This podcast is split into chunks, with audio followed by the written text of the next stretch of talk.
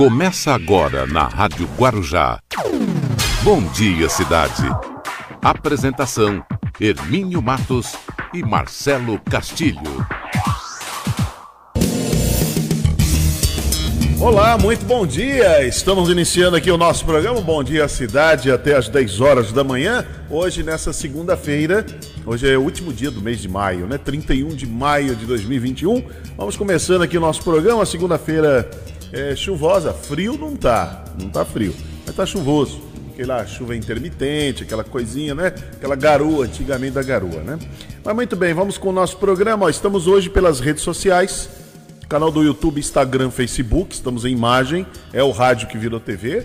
E também nós estamos pela TV Guarujá, para quem é assinante da NET, lá no canal 11. E para Guaru TV, para Vicente Carvalho. Por enquanto, somente nessas, como se fosse pouco, somente por, essas, por esses caminhos, né? Então estamos canal do YouTube, Instagram, Facebook. E também estamos na Guaru TV para Vicente Carvalho e a TV Guarujá NET no canal 11.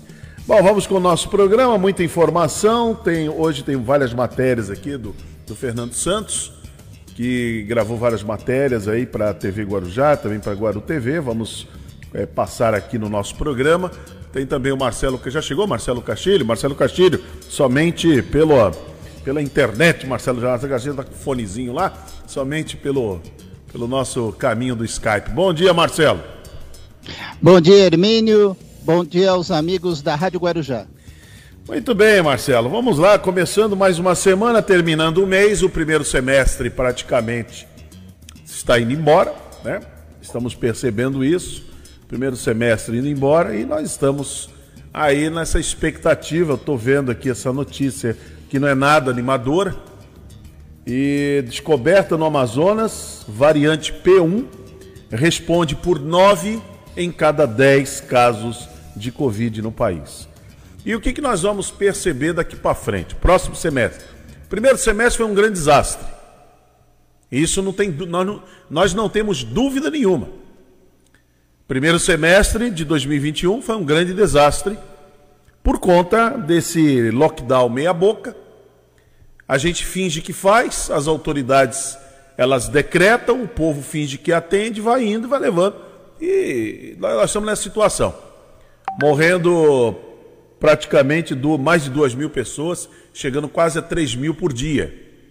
Teve um dia, aqui durante semestre, que está terminando, que nós tivemos aí a morte de, de quase 4, mais de 4 mil pessoas. Então não é uma coisa assim razoável, não é algo que você queira dar notícia e não é algo que a gente tem que encarar com normalidade. O problema aqui no Brasil é que nós encaramos tragédia com uma certa normalidade. Com o passar do tempo, como a tragédia é muito recorrente, é todo dia, todo dia, como acontece lá no Rio de Janeiro. Bala perdida. Morre criança, morre idoso, morre trabalhador. Então virou normal. É, virou um normal. Morrer pessoas todo dia, morrer criança todo dia. Todo dia a imprensa dando a notícia, virou algo normal.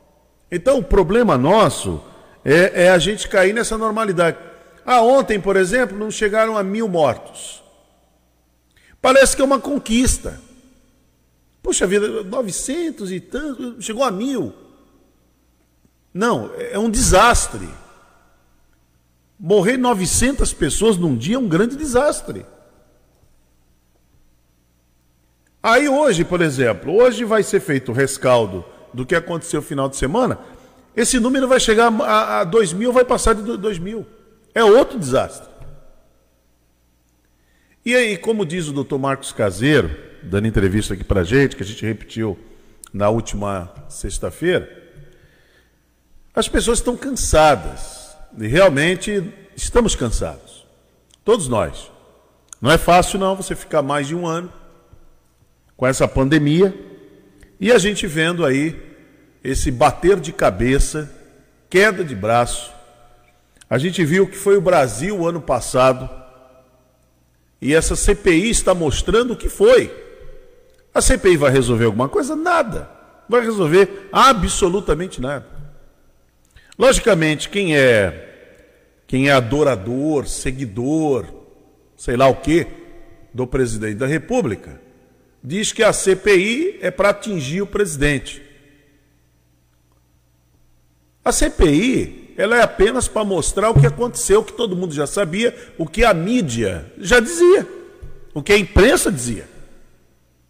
O que, o que aconteceu em 2020. O descaso. E outra coisa, é, o presidente fez escondido? Ele falou, é, foi vazado? Não. Ele falou publicamente. Ele era anti-vacina, agora ele está aí num disfarce. Ele colocou aí uma, uma fantasia, ele e os filhos, de que tem que colocar vacina no, no, no braço do povo brasileiro. Ué, e por que o ano passado não colocava? Ah, mas não tinha vacina aprovada. E por que, comp... e por que entrou no, no, no consórcio com Vaccin? E por que comprou da AstraZeneca? Não batem os fatos. Não batem. A fala do presidente, a postura, a atitude, as ações do ministro Pazuello não bate com o que aconteceu. O Fábio Weigarten pegar aquele, aquele e-mail da Pfizer junto com o filho do presidente, é que foram descobertos. Mas estavam ali negociando 70 milhões de vacinas, só você multiplicar. 70 milhões a 55 reais cada uma, que é o que custava na época, dá mais ou menos 3 bilhões e 400 milhões. Imaginar que Fábio Weigarten é um inocente, é uma pessoa pura, cândida, é, é, ser, é, é querer abraçar muito a ingenuidade, entendeu? É querer ser muito tonto, muito tolo. Porque não é. Fábio Weigarten, se buscar o currículo dele, ele é um negociante. Ele é um negociante, gosta muito de negociar ali por fora. E foi o que aconteceu desde 2019, quando o presidente assumiu, Fábio Weigarten fazendo seus negócios. Em outros governos, isso chamaria corrupção. Por exemplo, se fosse do PT, era corrupção. Fosse do Temer, era corrupção. Fosse da Dilma, era corrupção. Mas nesse, não sei se vocês lembram, o ano passado, o Fábio Weigarten estava fazendo negociatas ali com a Bandeirantes, mas o presidente não viu, disse que não via nada demais. Então você veja, quando ele começou a fazer as negociações com as empresas de comunicação por baixo dos panos, inclusive foi investigado no Ministério Público, o presidente foi lá e deu a chancela. Não, não tem nada demais. Em outro governo, era propina. Era desonestidade, era corrupção. Entendeu como é que funciona? E o Fábio Weigarten estava lá negociando. Imagina, eu já contei essa história aqui várias vezes. O secretário de comunicação de um governo negociando da, é, é, remédio na pasta da, da saúde. É de se estranhar. É de se estranhar, é de é, é, é acender a luz vermelha. Peraí, que história é essa? Mas como a honestidade virou a grande bandeira desse atual governo, então quer dizer, não, ele não, ele não fez que foi descoberto que a Folha de São Paulo, a maldita Folha de São Paulo, descobriu. É igual o tal do Pegasus, aquele aquele sistema de monitoramento, aquele de investigação. Que nem o general Heleno sabia, nem o general Braga Neto sabiam, mas o Carlos Bolsonaro estava negociando. Coisa assim de 2 bilhões de reais. Já tá, quando a CPI começou, foi, foi publicado no Diário Oficial logo de manhã. Aí o Estado, o jornal Estado de São Paulo, o maldito Estado de São Paulo, foi e fez a denúncia. Aí o que aconteceu? Eles cancelaram a licitação do Pegasus. O general Heleno não sabia. O Braga Neto também não sabia. Ninguém sabia, nem o, o chefe lá do, do, das suas armadas lá sabia. Ninguém sabia de nada. E o Carlos Bolsonaro negociando Pegasus, algo perto de 2 bilhões de reais. Aí vocês tirem a conclusão de vocês. O general Pazuello, antes de sair,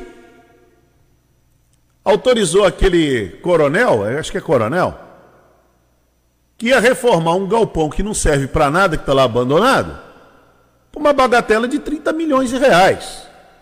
De uma empresa que já era enrolada, que já tinha problemas com o Ministério Público, que já tinha tido acusações, porque esse coronel, quando ele, quando ele estava a serviço das Forças Armadas, também já estava fazendo coisa errada, com essa mesma empresa, uma empresa fraudulenta.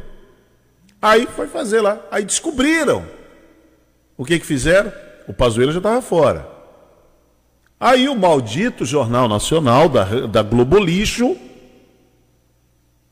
denunciou. Aí eles cancelaram a reforma. Agora vai ficar lá abandonado lá o, o galpão lá no Rio de Janeiro. Fica abandonado lá as moscas, as pombas, os ratos, fica lá abandonado.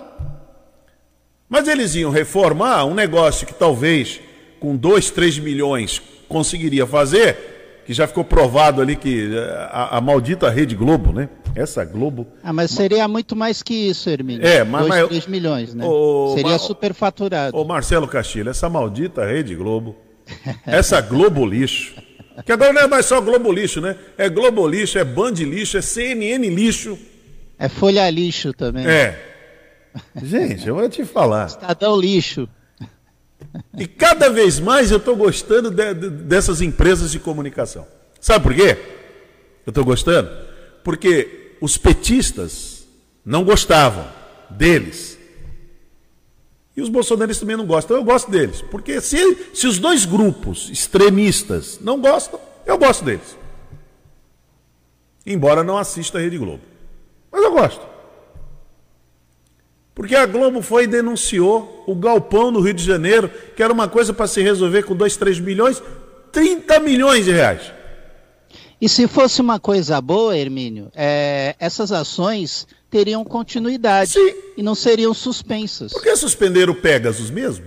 Exato. A compra do equipamento para o, o GSI, por quê? Por que mandaram por que cancelar? suspender a reforma do galpão, Hermínio? É, por que suspenderam? Por que, por que não efetuar a compra da Pfizer? É porque a Folha de São Paulo. Mesmo. É porque a Folha de São Paulo denunciou que o Fábio Weigarta e Carlos Bolsonaro estavam por trás disso? No negócio de uma compra de 70 milhões de vacinas por 3 bilhões e 400 milhões de reais. Então é isso aí. Então, voltando ao ponto aqui, Marcelo. Vamos lá. O, o Brasil passou o ano passado todo, todo envolvido nisso. O que, que faltou? Planejamento. Faltou planejamento. Uma guerra, uma discussão, uma guerra com Dória. Com... Faltou planejamento. E planejar? Não, não planejou. Então está aqui, estamos em 2021, já metade do ano indo embora, sem planejamento. Agora tem que estar tá planejando 2022. Ou eu estou falando alguma besteira aqui? Tem que planejar 2022. Você acha que vai ser planejado em 2022? Mas, então a gente já fala, já comenta o que, que é. Teria que planejar 2022. Se você não vai planejar, diante de uma, ainda mais com uma crise como essa aqui, você vai e pagar para ver. Hermínio. Vamos, vamos pagar para ver? Vamos ver como é que vai ser 22? Quer ver o que está acontecendo esse ano? Ó, eu vi ó, sábado, foi no sábado, caiu uma chuva torrencial. E ontem também caiu. Somente aqui no, na nossa região, caiu uma chuva assim, foi uma, foi uma frente fria. Sabe o que, que eu fiquei pensando quando eu, eu ficava da janela? Vendo aquela chuva. Aquela chuva, aquela chuva, mas caía assim. Eu me lembrei do Ramão, do nosso querido Ramos Júnior, quando ele dizia: está chovendo a cântaros. Você lembra disso, Baixinho? Aí ele falava: está chovendo a cântaros. Chovia, chovia, aquela, aquele aguaceiro caindo. Sabe o que, que eu fiquei pensando? Eu falei: Aqui caiu granizo, Hermínio. Então, olha, se tivesse um sistema de captação de água essa água que caiu torrencial seria armazenada em algum lugar para ser utilizada. Estou falando besteira? Não. Estou falando uma besteira? A Cava da Pedreira aqui em Guarujá, ela está aí há quantos anos? Eu ouço esse, essa conversa de Cava da Pedreira, deve ter em torno dos 30 anos. Agora o governo federal anunciou e anunciou bem, eu acho que ele está fazendo muito bem, de já começar a avisar. Porque quem, quem avisa, amigo é. Nós vamos viver um período de uma grande estiagem aqui no Brasil. Conta de luz já vai ficar mais cara já.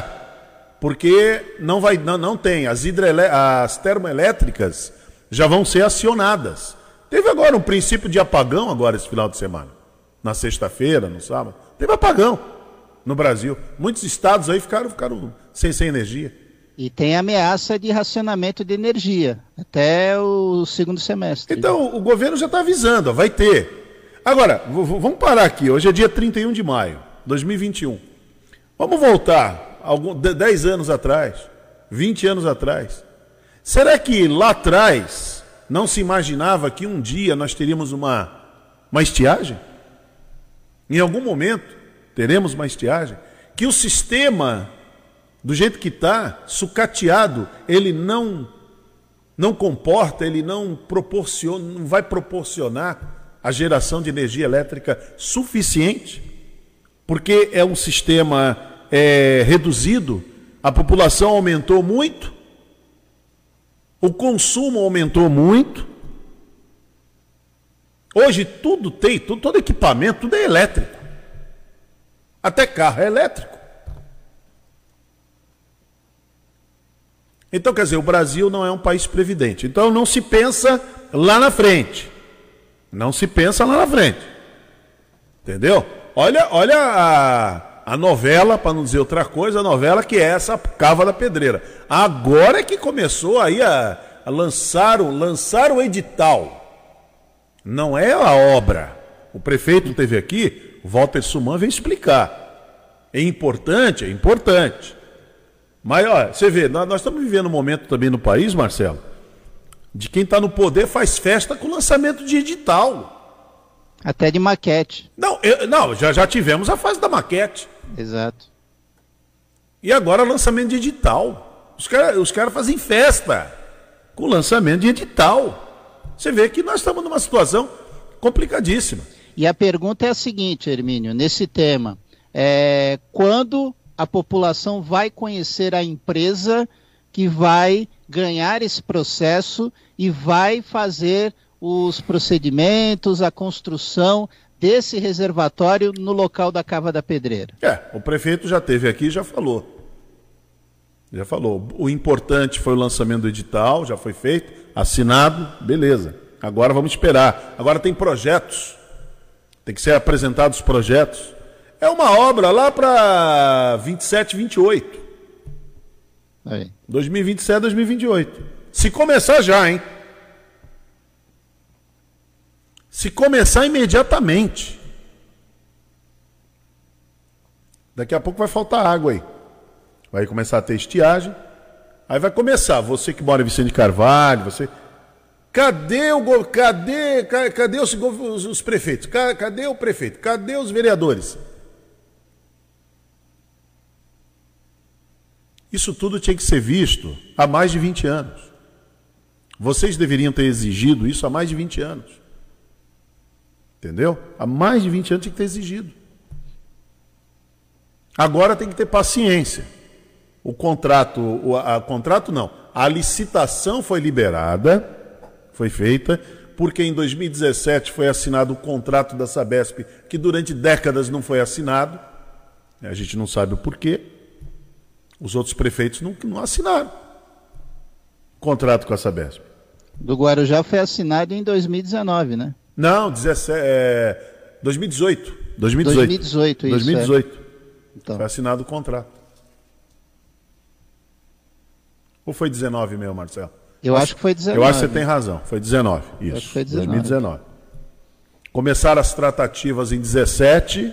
Isso. Passou para 18, foi assinado é isso mesmo, foi assinado no final de 19, que aí entrou a pandemia, depois teve toda aquela confusão. Na, na verdade, Hermínio, esse contrato ele já vinha antes mesmo de 2016. É, é que o contrato é, daquela época ele não foi assinado porque houve problemas ali nas cláusulas. Aí depois, é, dentro é, do governo olha só, olha é o que, que você está falando. Houve com, o problema nas cláusulas. É só mudar a cláusula. Precisa levar anos para mudar uma cláusula? Entendeu? Você precisa mudar, levar anos. Você sabe que o governo anterior tentou aprovar, né? Na, no último ano, né? Do mandato dele e não conseguiu, não foi feliz, né? É. Então, durante muitos anos, isso foi empurrado com a barriga, foi levando, foi levando, foi levando, e o Suman agora resolveu, contrato assinado, começam as cobranças. Exato. Cobranças feitas. E vamos lembrar aqui, o ano passado foi tentado imputar em cima do, do prefeito do Guarujá, o Walter Suman, o problema da falta d'água. Que faltou água ano passado. Você lembra? Em julho, teve estiagem. Aí tentaram empurrar para cima da. Pre... Não. Esse problema de falta d'água é governo do Estado, é Sabesp. Exato. Que está lá a cava da pedreira para resolver. Ah, agora resolveu? Vamos ver se resolveu mesmo. Foi feita a licitação. E aí, como é que vai ser? Cadê o cronograma de obras? Como é que vai ser? Tem que ser daqui para frente. E aí... ainda tem pontos em bairros de Vicente de Carvalho que a comunidade daquela região ainda sofre para ter água na sua torneira. Ela não chega na velocidade necessária. Aí eu fico vendo essa chuva, Marcela, a chuva cair, como caiu esse final de semana. E eu fiquei pensando, puxa vida, se tivesse uma empresa tão forte como essa BESP, o estado de São Paulo, o estado mais rico do Brasil, se tivesse captação, é que nem em São Paulo, tá, também está dizendo que em São Paulo vai faltar água, né? Vai ter racionamento. É, tem esse risco. É, os reservatórios estão baixos. Tão baixos. Mas por que já não fez a captação de água? Quando chove em São Paulo, alaga tudo. Vai água Exato. até o teto das casas. Por que, que essa água não é represada em algum lugar? Será que não existe tecnologia? né? Será que não existe água. tecnologia? É. Será que não tem tecnologia para isso? O Xaxá que sempre contava aqui no programa, já está lá na Califórnia, né? Tá, o Xaxá tá sempre contava para gente aqui que lá na Califórnia não chove tão fácil, mas ele disse que não chove, ele disse que o período que ele ficou lá ele nunca viu chuva. E da onde vem a água? Porque lá também não tem, parece que não tem rio na Califórnia, não conheço. Mas já contava aqui. Diz que vem lá das, lá das montanhas, onde está o gelo. Aí eles têm um sistema para pegar aquela, aquela neve que está lá e transformar em água. E a água vem até para abastecer. Agora, desde quando eles fazem isso? Desde muito tempo. Senão vai morrer de sede.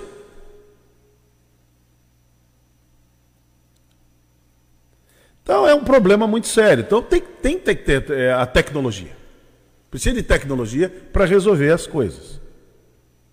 Agora o problema é que a política no Brasil ela, ela se sobrepõe a tudo. Você vê que aconteceu final de semana, acho que foi final, foi sexta-feira, o, foi entregue pelo governo do estado e o governo federal, junto com a Caixa Econômica Federal, um conjunto habitacional, casas aí em São Paulo. Não me lembro, não sei aonde o local. Preciso pegar aqui. Aí o que acontece? Estou entregando habitação, uma coisa que já estava parado. É do projeto Minha Casa Está tá parado aquilo lá. Parado há muitos anos. Aí agora o governo federal foi, reativou com a Caixa, o governo do Estado entrou junto e tal. Vamos entregar.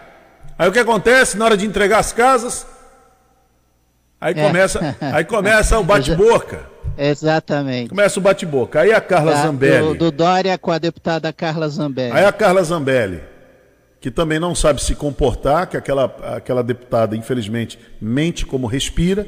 É só é. lembrar do caso lá que ela falou que estava com Covid. Foi no médico, estava com Covid. E não era. Era endometriose, mas ela botou na, nas redes sociais que tinha tomado ivermectina e cloroquina. Então, mente muito estava ali e começou a fazer discurso ideológico. O Dória, por sua vez, ao invés de também saber se comportar, porque ele está com a faca e o, na, na minha visão, ele está com a faca e o queijo na mão. Para calar a boca de Carla Zambelli, ele não precisaria fazer o que ele fez. Agir que nem um, um primário. Agiu que nem um menino de, de quinta série. Aquilo é coisa de quinta série. Coisa de torcida de futebol, é coisa, coisa tola. Ele podia depois pegar o microfone e ele teria várias realizações, a começar pela vacina, que o presidente foi contra e boicotou. Pronto. Acabava com aquele discursinho chinfrim ali de Carla Zambelli. Mas não, ele resolveu, João Dória, se igualar a Carla Zambelli. Aí os dois ficaram batendo boca.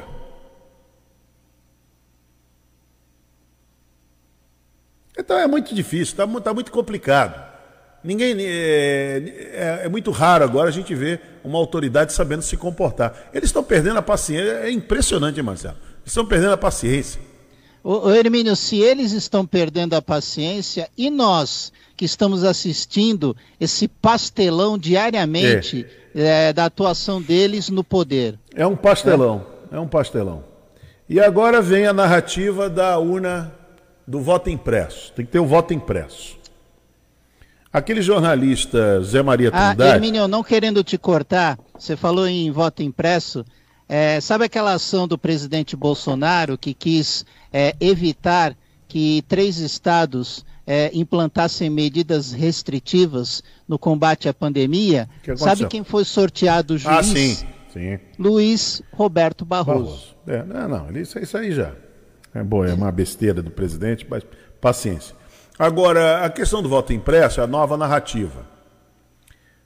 Aí aquele jornalista é, Zé Maria Trindade apanha lá na emissora que ele trabalha dos colegas que eles sabem, eles sabem como é que eles sabem que o Zé Maria tá, tem razão, mas eles eu, eu, eu sei o motivo, mas não posso revelar o motivo. Eles estão ali é, como grandes soldados em defesa de uma esquizofrenia ideológica. Mas tudo bem, faz parte do jogo. Faz parte do jogo. Aí o Zé Maria falou: não, gente, não tem. Para manter a pátria de pé. A, a, urna eletrônica, ela é, você, ela não é interligada. Sai ali aquela, aquele papel chamado filipeta, é colocado ali os partidos, na hora que a pessoa vota, só tá, não tem como. Inclusive, até o Zé Maria Trindade trouxe uma, uma informação muito importante. Em 2014, começou essa história de desconfiança da urna, em 2014, com Aécio Neves, que achou que foi roubado. Aí o, o diretor lá, o é Carlos Sampaio, né, que é do, do PSDB, contratou engenheiros técnicos de Israel para virem aqui para analisar as, as urnas. Eles vieram e não encontraram absolutamente nada e atestaram que é impossível você fazer, porque para você mexer em uma urna, você teria que mexer Quanta, quantas urnas tem no Brasil inteiro? São 5.700 municípios. Você imagina quantas urnas você teria que mexer para você alterar o resultado. E aí, é, jornalista de má fé diz assim: não, mas o, o TSE se reúne em portas fechadas e decide o resultado. É mentira. O resultado já sai. Por exemplo, quando tem, quando tem votação para, para prefeitos e vereadores, já há comemoração na cidade antes do TSE. Antes do TSE. Tá vazando alguma coisa aí baixinho. Tem um retornozinho aí. Então, antes do TSE já tem a, a votação, a, a, o resultado. Por quê? Porque ali é impresso aquela chamada, acho que é herésia que chama, acho que o Luiz Paulo explicou isso aqui para nós. Aí os ali os, os auditores do partido, como é que chama aquela turma que trabalha no partido, os fiscais, né, do partido, vão ali isso e já sabe, já foto, alguns até fotografam. Nessa eleição que teve agora em 2018 era muito interessante. Eu recebi aqui no meu, no meu celular o tempo todo é, fotos do que estava acontecendo lá. Quando a urna é, encerrou a votação, era aí já puxava aquela, aquela lista para colar, porque fica colado na parede. Aí o camarada já ia lá, fotografava e já mandava e a gente já dava o resultado aqui. Como é? Eu fico, eu fico espantado, viu, Marcelo? Que tem jornalista que está dizendo, tem 73 anos, e dizendo que está fazendo um novo jornalismo. Que, o, que, o que a gente faz aqui é velho, o que ele faz é novo. Aí ele diz que o TSE, as escondidas, eles mudam o resultado. Como que muda o resultado se a gente sabe o resultado antes? Mas engraçado, se, se dentro da cabeça deste cidadão é, o TSE muda o resultado, então o presidente Bolsonaro não ganharia a eleição em 2018. Era só mudar o resultado. É. Entendeu? Então, então eles é assim, é o voto impresso. Aí quando foi, aí já se colocou que o voto é impresso mesmo, tá lá impresso. Agora eles querem que caia do lado, sai, você vota e cai o papelzinho, cai do lado de uma urna. Para quê? Para se caso você achar que aí você fazer a, a, contabilidade, pegar aquele monte de papelzinho, é voltar. Na verdade, Hermínio, não é isso. Na verdade, é uma espécie de você pega esse papel e entrega para quem controla o teu voto. É o voto de cabresto. Então, mas veja bem, quando o voto cai numa, cai numa cestinha ali, que eles estão falando, vai cair num recipiente do ao lado, aí no futuro, aí você quer questionar, aí você pega, tem que bater o voto que está ali, impre, o impresso que eles estão dizendo, porque no começo o impresso era impresso mesmo, né? Era porque nenhum país do mundo usa urna, nenhum, aí foi desmistificado isso. 25 países usam. Inclusive nos Estados Unidos. Inclusive nos Estados Unidos. Tem estados que usam, porque lá é liberado. Lá cada estado faz a sua, sua forma de votação. Aí eles querem pegar aquilo ali para conferir, para confrontar. Só que caíram do cavalo. Por quê? Já vem o voto impresso, já vem o voto impresso. O voto já é impresso. A, a, urna, na hora que ela encerra, encerrou às 17 horas a votação, ele já dá lá, já fé, já, já sai o papelzinho. Então é uma conversa que não que não se sustenta e o Zé Maria Trindade apanha porque os outros que que estão motivados, movidos a defender a causa, eu compreendo a motivação, o empenho, o empenho do papel, eu reconheço o empenho. Viu? Eu reconheço o empenho. Qual é? Ainda mais com o Fábio Farias lá. Né? Eu reconheço o empenho. Então o camarada tem muito tem um empenho, tem motivação para continuar defendendo uma causa que não se sustenta. Negócio tosco. Entendeu? Então é isso aí. Então agora a narrativa é essa, mas está caindo por terra também. Quero ver o que, que vai ser daqui para frente. O que, que vão inventar daqui para frente. Né? O que, que vão inventar. Mas é isso, seu Marcelo. Vamos lá, vamos começar então. O programa já começou.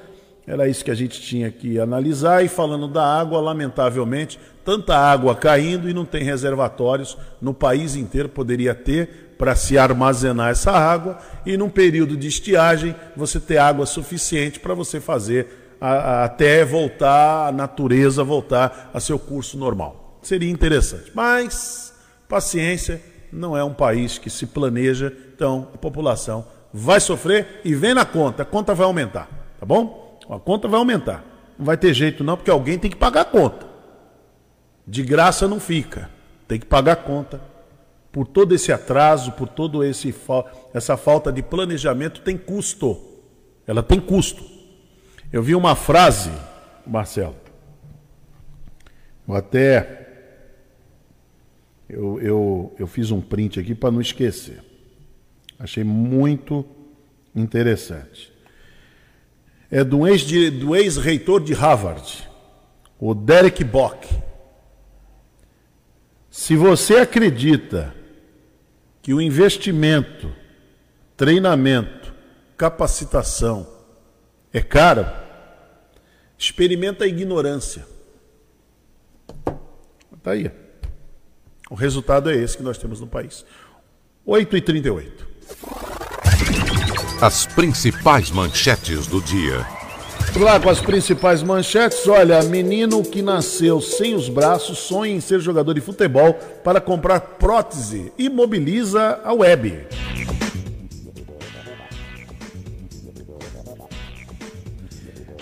Calha se rompe durante chuva forte. Cachoeira alaga shopping em Santos. Prefeito de Santos recebe primeira dose da vacina contra a Covid-19 neste domingo. Aqui em Guarujá, a ambulância do SAMU tomba com paciente após ser atingida por motorista que fugiu sem prestar socorro. Temos as imagens. Homem furta cabos, tira câmeras de monitoramento do ar e acaba preso aqui no litoral. Cidades da Baixada registram chuva de granizo nesse domingo. Posto de atendimento ao trabalhador de Praia Grande e também de Bertioga oferecem vagas de emprego. Incêndio em pneus chama a atenção de moradores e mobiliza bombeiros na cidade de Santos. Às 8h39, estas são as principais manchetes do dia e o Bom Dia Cidade já começou. Bom Dia Cidade.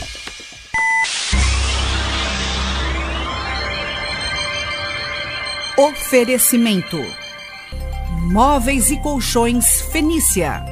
CRM Centro de Referência Médica de Guarujá. Estamos apresentando Bom Dia Cidade. Muito bem, vamos até às 10 horas da manhã aqui no Bom Dia Cidade, pelas redes sociais, canal do YouTube, Instagram, estamos no Facebook em imagem, também pela Guaru TV para Vicente Carvalho e a TV Guarujá para quem é assinante da NET, estamos no canal 11. Olha, a Baixada Santista registra 163 novos casos e 9 mortes por Covid-19 em 24 horas. Logicamente, o número na segunda-feira, o número é menor, né? o número é muito menor, mas amanhã, infelizmente, os números aumentam lamentavelmente. Os números aumentam. É uma, é uma coisa assim que não é fácil, não. Não é, não é brincadeira. Olha, uma calha se rompe durante chuva forte e alaga um, um shopping em Santos. Né? Então aconteceu, a chuva foi, foi torrencial, né? Então esse shopping, deixa eu ver qual é o shopping aqui, tá com cara de ser o, esse Praia Shopping aqui, Praia Mar, né? Tá com cara de ser. Ah, não, não, é lá no Gonzaga. Então peraí, então é o Miramar. É o Miramar mesmo? Não, eles não identificam aqui, mas é um shopping lá no Gonzaga, tá com cara, lembra muito assim a arquitetura, né? Do, do, do Armênio Mendes. Então o incidente aconteceu na, no início da tarde, quando uma, só, uma forte pancada de chuva atingiu toda a nossa região, inclusive com registro de granizo. Então aí é, o, tanto o teto do shopping como as suas paredes tiveram ali uma sobrecarga, uma infiltração muito grande. Isso aconteceu em vários lugares. Árvores caíram, ruas foram alagadas. Aqui no Guarujá, por exemplo, teve o problema de até da feira. Feira de domingo ali foi muito castigada. Né? A feira lá em Vicente Carvalho foi muito castigada. As barraquinhas lá foram muito castigadas. É, infelizmente, né? Com essa chuva que deu e pega, pega todos de surpresa. Foi um negócio assim, por volta de, de meio-dia ali, o negócio ficou muito feio mesmo. E o prefeito de Santos, Rogério Santos, que tem hipertensão e também tem um estente e uma artéria coronária, então ele recebe a primeira dose da vacina contra a Covid. Então tá aí, o prefeito de Santos já imunizado. Né? Ah, uma ambulância do SAMU, uma ambulância do SAMU Tomba com paciente após ser atingida por motorista que fugiu sem prestar socorro. Olha a imagem aí como é que ficou. Como é que aconteceu isso? Ó, essa ambulância, a imagem da TV Guarujá, e foi enviada à TV Guarujá e a Guaru TV, então mostra que uma ambulância do SAMU tombou após ser atingida por um veículo. O acidente ocorreu no início da tarde de domingo. A ambulância levava o paciente e o acompanhante, que ficaram com ferimentos leves, ainda bem, né? Ali quase em frente à, à prefeitura. Assim como os socorristas que estavam na viatura também tiveram ferimentos leves. Então, de acordo com a prefeitura, a equipe sofreu o acidente na Avenida Santos Dumont, na saída da Cônigo Domênico Rangoni. O veículo de resgate trafegava pela via e tombou após ser atingido por um automóvel. O condutor que causou o acidente fugiu, sem prestar a socorro. E os socorristas, o paciente que era transportado e seu acompanhante sofreram ferimentos leves. Uma outra unidade de resgate foi direcionada ao local para prestar socorro aos envolvidos. É, quando a gente vê uma ambulância, né, principalmente as do SAMU, tá precisamos tomar muito cuidado, não, não avançar, né? Tomar cuidado, dar preferência. Vamos lembrar sempre isso. A ambulância vem ali com a sirene acionada, então dá preferência encosta, começa a encostar, começa todo mundo a diminuir a velocidade. Você que está no semáforo, começa a prestar um pouco mais atenção, porque a ambulância ela tem preferência até para atravessar o sinal vermelho. Então vamos tem que manter essa, essa atenção, principalmente quando é ambulância, quando é corpo de bombeiros. Apesar se um carro bater no corpo, aquele caminhão do corpo de bombeiro, você, tá, você tem que ter um bom seguro, né? Porque você vai ficar muito danificado com aquele caminhão pesado. Mas não vai ser fácil, não. Muito bem, 8h46. Bom dia, cidade.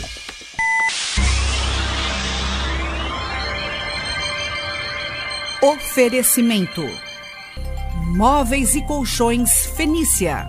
CRM Centro de Referência Médica de Guarujá.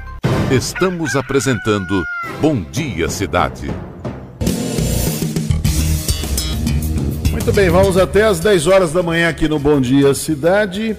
E daqui a pouquinho vamos passar o Rubens Marcon? Vamos passar o Rubens Marcon? Tem muita coisinha que o Rubens Marcon gravou aí pra gente, tem coisa boa. Uh, agora, o Fernando Santos, ele esteve na, na entrega dos. Nós, inclusive, até mostramos um vídeo institucional ali do Parque da, da Montanha, né? Da, da, entrega ali das novas moradias, né? São, foram 56 unidades que foram entregues no Parque da Montanha aqui no Guarujá. E o Fernando Santos, com a equipe da Guaru TV e da TV Guarujá, estiveram lá. Então ele esteve lá. Então vamos a Guaru acompanhar. TV está aqui no Parque da Montanha, onde já viemos outras vezes para poder mostrar entregas de conjuntos habitacionais, de casas. Nessa próxima entrega serão 54 unidades, onde pessoas já estão fazendo suas mudanças e vocês vão acompanhar essas imagens agora aqui junto com a gente, inclusive com imagens de drone, com imagens aéreas. Pode subir o drone! Agora nós estamos aqui essa semana, são 54 unidades habitacionais. Na data de hoje são seis famílias que estão sendo é, fazendo a mudança aqui do projeto Favela Porto Cidade. É, seis famílias até a gente é, é efetuou um cronograma de seis famílias por dia por questão é, da pandemia, de mobilização para poder a gente dar todo o apoio, dar toda a estrutura. Essas famílias, obviamente, que elas poderem estar fazendo a mudança nessa data de hoje, elas já, além de ter tido um preparo com elas, a questão é, da documentação, as contas, a, as ligações de água, de luz já estão no nome dessas famílias, seus apartamentos já estão prontos para serem, para serem, né, não é aquela entrega que é fictícia, ou seja, já para entrar o caminhão de mudança está aqui na porta, vocês podem. Quem está se mudando já é para ficar. Já é para ficar, já isso é importante a gente frisar, porque já foi feito um trabalho é, anterior preparando essas famílias para essa mudança. Então, para nós aqui é mais uma etapa, o total de 574 unidades nesse momento, e agora nós estamos buscando o resto. Nós estamos em conversa, a gente bem adiantada com a autoridade portuária, a antiga Codesp, para que a gente possa dar continuidade. A gente ainda tem aí para frente aí 649 unidades para terminar, estão inacabadas, né? A gente está feliz, obviamente, que nós estamos claro. finalizando aqui, estamos fazendo a entrega, mas a gente tem que saber que nosso, nosso desafio continua e a gente espera ainda esse ano poder trazer essa notícia para toda a nossa população, que a gente conveniou com, com, com o governo federal e conseguimos os recursos para dar continuidade nessa obra e atender mais e mais famílias lá da, especificamente do projeto Favela por Cidade, que não custa a gente aproveitar aqui o teu canal de comunicação para falar que são famílias oriundas lá da, da Prainha, Marezinha, Aldeia. Nesse momento são as famílias da linha férrea, mas todas as pessoas que são moradoras lá do local, que têm o seu cadastro, que têm o seu registro, têm a sua a, a, a, que moram lá, elas vão ser atendidas pelo projeto. Para isso que a gente está buscando atrás, buscando mais recursos para trazer para cá. Estou muito feliz por, por eu ter conseguido né, minha casa e agradecer a Deus, a todos que me ajudaram a chegar até aqui. Né? É a maior alegria, né? Tivemos aqui em 2017, vi aqui o desempenho né, do vereador Peitola, sua assessoria aqui, juntamente com o prefeito, secretário de Habitação, Marcelo Mariano e todos envolvidos. E hoje esse sonho se torna realidade. Essa moradora, né, Fernando, que morava no, no mangue, e ela sonhando que ia ter essa moradia, então é isso. Parabenizar todos, o prefeito, a vice, todos envolvidos e agradecer. A gente sabe que é um sonho das pessoas, as dificuldades que eles enfrentam no dia a dia, morando em condições subhumanas, estar aqui hoje recebendo a casa própria, com certeza isso é um motivo de, de muita alegria que eles podem comemorar, porque vai trazer dignidade. Dignidade para poder conviver no dia a dia com seus filhos, com sua família. E nós queremos, é claro, né, que isso não pare por aqui.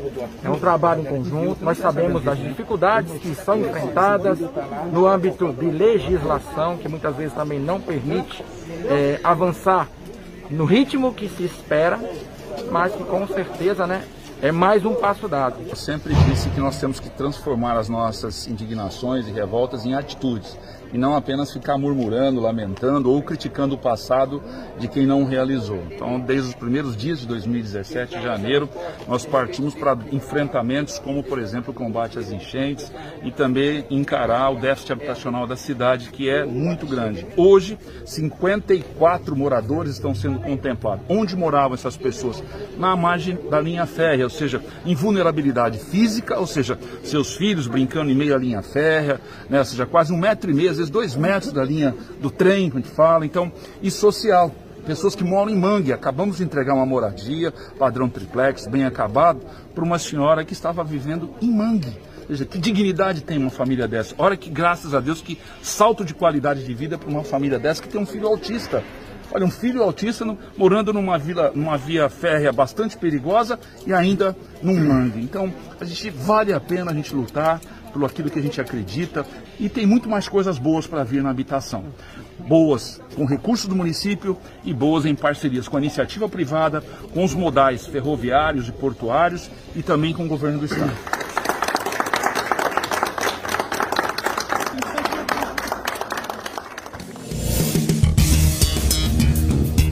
Muito bem, então tá aí. Esse é um projeto do Parque da Montanha. A gente viu algumas imagens ali que mostra quanto trabalho, como disse aí o Marcelo Mariano, tem para fazer, né? Tem muita coisa ainda para fazer.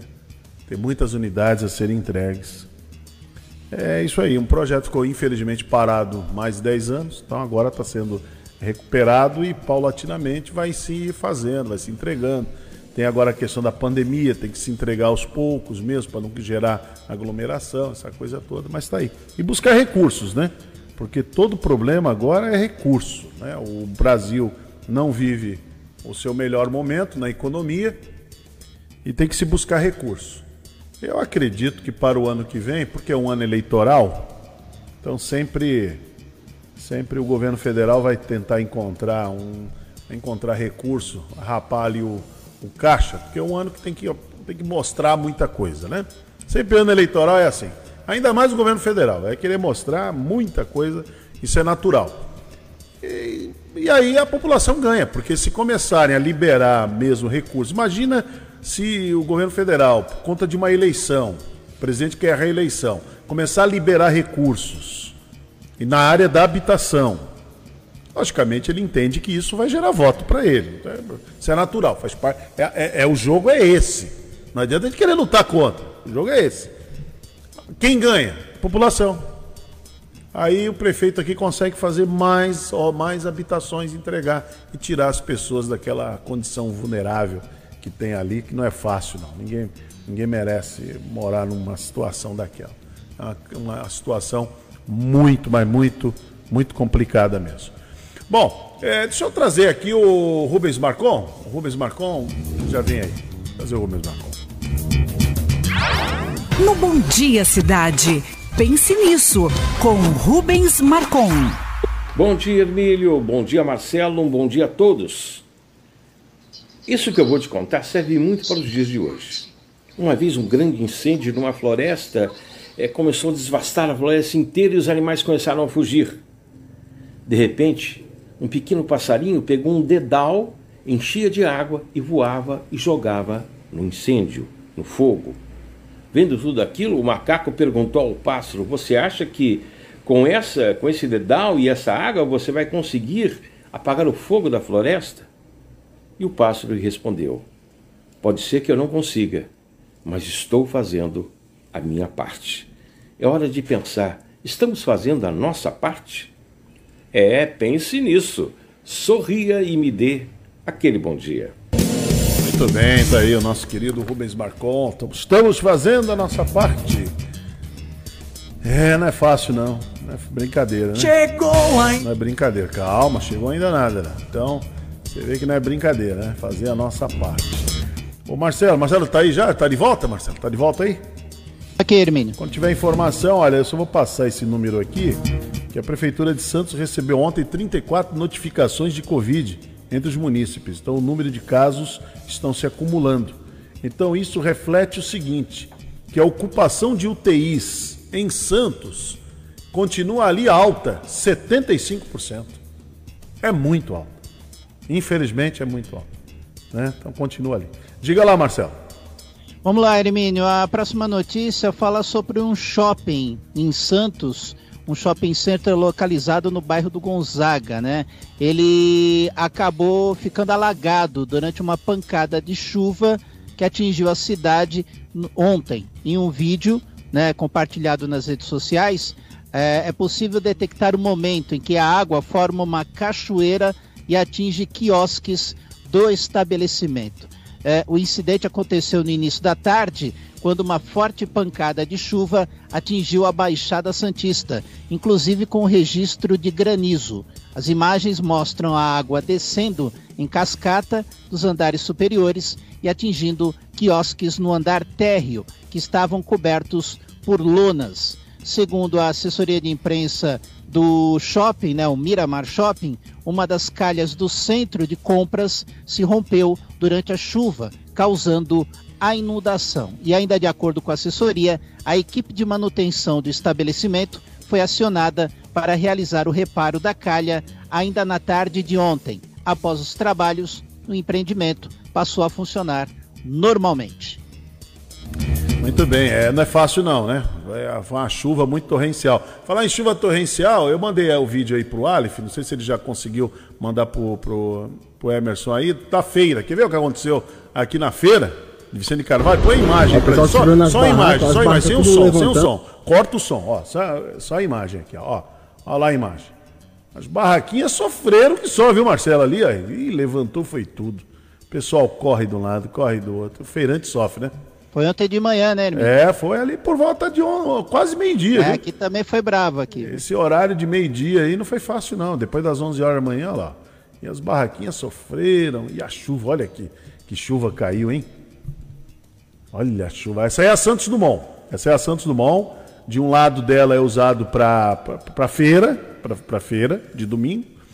E os feirantes sofreram muito, os consumidores também, mas os feirantes mais ainda porque estavam ali para vender as suas, suas mercadorias e essa chuva torrencial caiu com granizo e aí atrapalha tudo e você tem que segurar as mercadorias, porque senão tem perda de mercadoria. É, não é fácil não. Muito bem, nove horas em ponto aqui no Bom Dia Cidade. Bom Dia Cidade.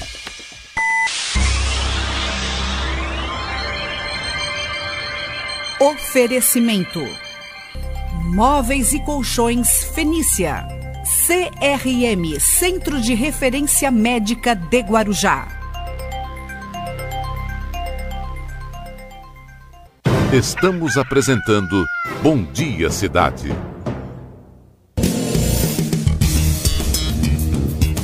Muito bem, vamos até às 10 horas da manhã aqui no Bom Dia Cidade. Nós estamos pela, pela rede social, canal do YouTube, no Instagram, no Facebook. Facebook é Rádio Guarujá M1550, esse é o nosso endereço.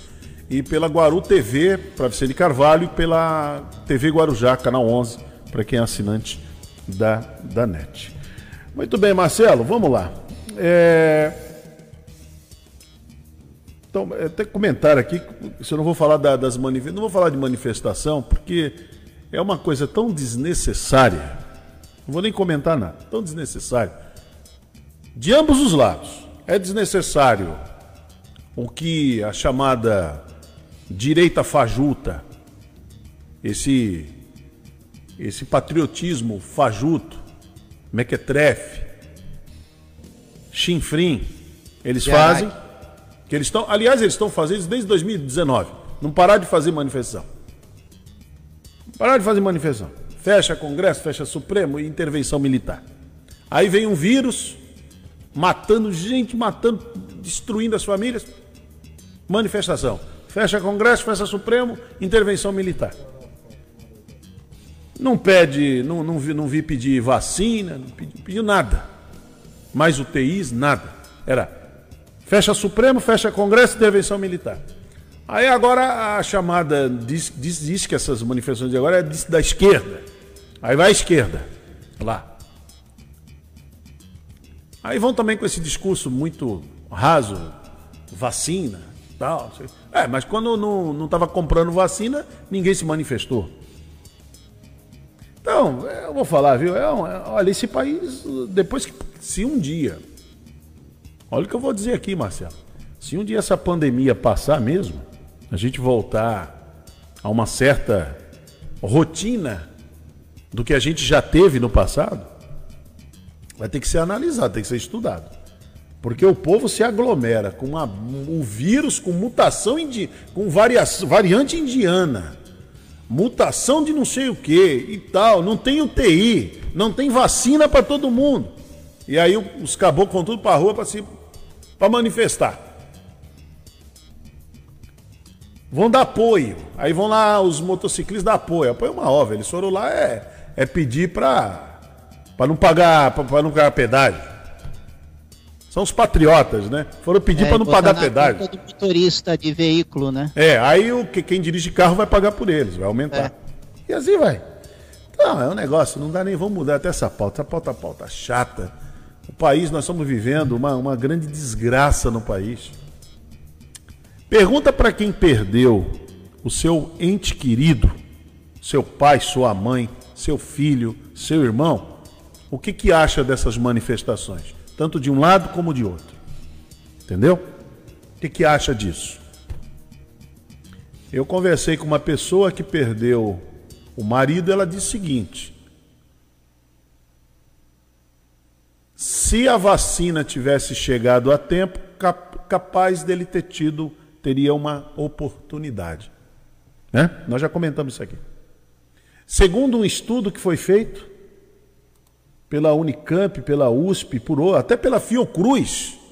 Foi feito esse estudo. Mais de 100 mil pessoas teriam sido, é, mais de 100 mil vidas teriam sido preservadas se já tivesse começado a vacina. Já tivesse comprado a vacina no tempo hábil. Que essa conversa, falar que não dá para vacinar em dezembro, dava. Tanto dava que o ministro Pazuello disse que a vacinação começaria em dezembro. Lembra disso? Por que, que ele Sim. disse isso? Porque o João Dória estava ali pelo meio, né? O João Dória, sempre o João Dória. João Dória dizendo que ia vacinar, que ia vacinar, que ia vacinar, aquela coisa. Então o João Dória era uma ameaça. Pra deixar ele tirar proveito político, é, né? O João Dória era uma ameaça fantástica. É aquele filme do Star Wars, né? Ameaça fantasma. Ficava ali o tempo todo dizendo que ia começar, começar, começar e tal. E João Dória com aquela sanha dele de começar a vacinar logo, ser o primeiro a vacinar. Sem coordenação, sem nada, tudo atabalhoado. E ainda não tem, né? E aí o que acontece? O governo federal foi ficando para trás. Ah, começou em janeiro, mas começou muito mal. Começou porque o João Dória estava é, lá de novo para começar. Entendeu? Por que o governo federal começou a vacinar? Porque você lembra que o João Dória foi lá e. Não me lembro que dia foi. Ele falou que era 25 de, de janeiro, né? Que ele queria vacinar ali no aniversário de São Paulo é. e tal. Aquela coisa. Se não me engano, toda. foi dia 21. Aí mudou né? para o dia 21, até antecipou. Porque é. como é. o governo federal ia, ia vacinar, então ele antecipa. Porque foi no dia que a Anvisa aprovou a, a Coronavac, Coronavac né? E também, eh, se eu não me engano, a AstraZeneca. E aí, nesse mesmo dia, o governador Dória ah, já, já tava... tinha armado todo o cenário. Já estava armado o circo. Já tinha colocado né? a enfermeira é. para tomar a vacina. Já estava armado o circo ali, para fazer a vacinação. Então é isso. Então, quem perdeu seu ente querido, perdeu um pai, perdeu uma mãe, um filho, um amigo, quando vê essa situação, fica, cria uma revolta por dentro, cria um asco, um nojo dessa turma, uma repulsa desse tipo de gente. Que aí você fica, poxa, se eles tivessem investido com seriedade, com planejamento, quem sabe mais de 100 mil pessoas das 450 mil que já morreram, não, 460 agora, né? 460 mais de 100 mil teriam tido uma chance. Olha que beleza. É só isso. Quem perdeu tem esse sentimento. Né? Muito bom, mas vamos lá, Marcelo. Falar em, em perda, é, o rádio ficou um pouco mais triste nesse final de semana, principalmente aqueles aqui, os companheiros aqui da Rádio Guarujá, né? Por conta da perda do, do nosso amigo e profissional aqui da casa, o operador, o sonoplasta, radialista Walter Húngaro. Walter Húngaro veio a falecer, foi no sábado, né, Baixo? Sábado? Foi sábado agora. Vinha numa luta muito grande, há algum tempo, ele já vinha lutando, né? E não é fácil, tem determinadas doenças que não são fáceis. O câncer é uma doença terrível, como tantas outras, mas o câncer é uma doença como aconteceu com o Bruno Covas, por exemplo. Então, o câncer, ele é, ele é terrível. E o Walter Húngaro lutou, né? Lutou bastante, a família, todo, todos lutaram para que ele pudesse. Espera só um pouquinho, Aleph, segura um pouquinho essas imagens aí. Segura, segura só um pouquinho essas imagens, por favor. Que eu já vou, quando eu, quando eu pedir, aí você coloca ela para mim, por favor, tá? Então, se, segura aqui comigo com o Marcelo. Então, o Walter Húngaro, ele lutou bastante né, com, a, com, a, com essa doença. Walter Húngaro, quando eu comecei aqui na rádio, viu, Marcelo, e para os nossos ouvintes, eu entrei na rádio no final ali de, de 79, outubro, se não me engano, outubro, tem que ver minha ficha aqui, outubro, novembro de 79. E conheci o Walter Húngaro, eu ficava lá na Praça da República, e o Walter Húngaro ia lá, porque o estúdio de gravação era lá. Aqui só funcionava o estúdio mesmo. Os estúdios, né? Que morava a Dona Maria, tinha um transmissor era nesse estúdio aqui, onde eu estou, aqui era o transmissor. Aqui do lado ficava uma casa, que era a Dona Maria, Maria Merengue, que era a zeladora, junto com o seu Zé e os filhos. E lá naquela outra parte, lá de trás, onde hoje é tá, o nosso administrativo, lá era discoteca e tinha o estúdio, estúdio principal. Tinha um pequeno estúdio de gravação, mas era muito, muito pequeno. Fazia-se as gravações em Santos. E o Walter Húngaro, ele ia. Tinha dias que ele iria, ele ia para Santos para fazer as gravações. Eu era muito garoto ali, aos 13 para 14 anos, ficava olhando ali como é que ele fazia. Mas ele era aqui, do, do Guarujá, da Rádio Guarujá M. Eu acompanhei um pouquinho a história do Walter, parece que a família dele também já já vinha a mãe, parece que na Rádio Clube de Santos. Eles têm uma história, né, muito assim com a Rádio Clube de Santos. Acho que o Walter passou por lá também, o Rádio Cacique, Rádio Clube. E aí eu conheci o Walter nessa situação. Aí o, o gerente da rádio na época, que era o Luiz Antônio Lopes Loureiro, quando chegou em dezembro, ele já percebeu ali que eu tinha aprendido a fazer a mesa aí, que chamou, já era operador que o Judásio tinha me ensinado. Quem me ensinou a fazer mesmo foi o Judásio. O Judásio Pereira. E aí, ela, isso era lá em Santos. Aí o seu Luiz falou assim, é bem, você, que eu morava aqui, minha mãe morava aqui nas Populares, aí você vai para lá, você não quer ir para lá? Preciso de alguém para fazer é, cinco férias na época, tinha cinco férias para fazer. E como você mora ali do lado, você mora ali do lado, então fica até, até mais fácil. Aí eu vim para cá. Aí vim aqui, dei uma olhadinha na mesa aí, comecei a frequentar os horários. Vinha um dia de manhã, vinha um dia à tarde, um dia à noite, para ver como é que era a situação. E aí eu vim no horário de manhã, aí o Walter, com aquela paciência toda dele, ele era muito, muito, muito paciente. Aí foi muito, não tinha muito segredo. E aí ensinou como é que mexia. Tinham vários programas na rádio. O problema da, da manhã, inclusive o Walter Unger ele era usado mais de manhã por conta da capacidade técnica que ele tinha. Então, de manhã tinham vários programas, inclusive para encostar no Rotativa, que começava ali 11 horas da manhã, não era meio-dia, começava 11 horas da manhã. E o Rotativa era muito, muito dinâmico. É até muito mais do que é hoje. Até porque se exigia mais profissionalmente.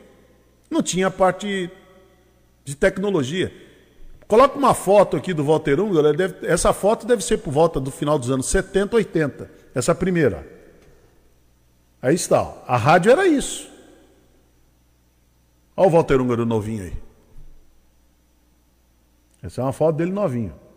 Ali atrás ficava aquele gravador de rolo que era o Akai, que você tinha que soltar alguns, tinha alguns programas, até propaganda que vinha do, do governo, a gente soltava lá, tinha aqui o toca-disco aqui, tá vendo? Tinha um Roberto Carlos lá na ponta, duas picapes. Eu acho que é a Rádio Guarujá aqui, aquela mesa, uma Euvitec, né, se não me engano. Uma Euvitec, aquele padrãozinho ali. Acho que é isso aí. Então esse era o começo. Ver o Walter bem novinho, hein? Bem garotão mesmo. Não sei quanto tempo ele chegou. Pedi para Paulinha, Paulinha levantar aqui. Quando é que foi o primeiro registro? Quando eu entrei aqui na rádio, o Walter Hugo já estava aqui há muito tempo. Ele era o mais antigo. Eu começo aqui eu como operador em 80, ele disse que já estava aqui há, acho que uns 10 anos ele já estava aqui. Acho que quando, a, quando não era, a rádio não era nem do Rampazo ainda, ele já estava por aqui. Eu acho que é isso. A história do Walter Húngaro na Rádio Guarujá é essa. Muito bem, e então, o Walter era uma pessoa muito calma, né? muito tranquila, sempre muito, muito atencioso, bom amigo. E tem outras fotos dele, pode ir passando agora. Aí já é uma outra fase da rádio, da década. Aí é final dos anos 90, não é isso? 90, 90, depois para 2000, nós estávamos nesse padrão aí. Tinha cartucho, muito cartucho muito cartucho. Não tinha nem computador ainda, né? Tinha cartucho, aqui são as cartucheiras. Já tinha aquela mesa ali, era uma mesa boa, depois tinha. Era uma escala, né? Essa escala deu trabalho para pôr aí.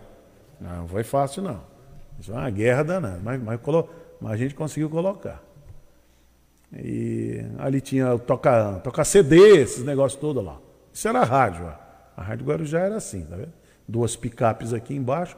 O que eu falo do vidro, às vezes eu brinco aqui, viu, Marcelo? O, vidro, o aquário hum. é aquele lá, o aquário. É. é o, o, locutor ficava lá dentro. Põe outra foto aí do Walter Ungaro.